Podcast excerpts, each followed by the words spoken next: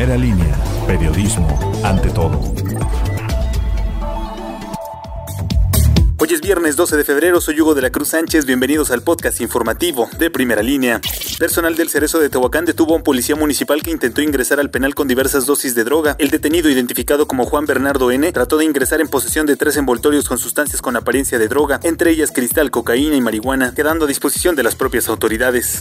Las gasolineras ubicadas en los municipios de Ajalpan y San Sebastián Sinacatepec, pertenecientes a la franquicia British Petroleum, fueron clausuradas por la Procuraduría Federal del Consumidor, esto por incumplir la norma oficial mexicana, además de múltiples irregularidades halladas. La salida de camino y volcadura de una camioneta originó la movilización del personal de protección civil de San Francisco Altepeji y de bomberos de Ajalpan. El accidente provocado por el exceso de velocidad ocurrió sobre la carretera estatal Tehuacán-Teotitlán, a la altura del Cerro Recortado, ubicado en el municipio de Altepeji. Luego de que el ayuntamiento de Tehuacán diera a conocer que aplicaría descuentos al refrendo de los bares y antros para que se regularizaran, estos indicaron que al no estar trabajando no tendrán el dinero para pagar. Alberto Olmos Calderón, presidente de la Unión de Vinos y Licores en la ciudad, dijo que ni con el refrendo al 60 y 80% de descuento será suficiente para que les alcance.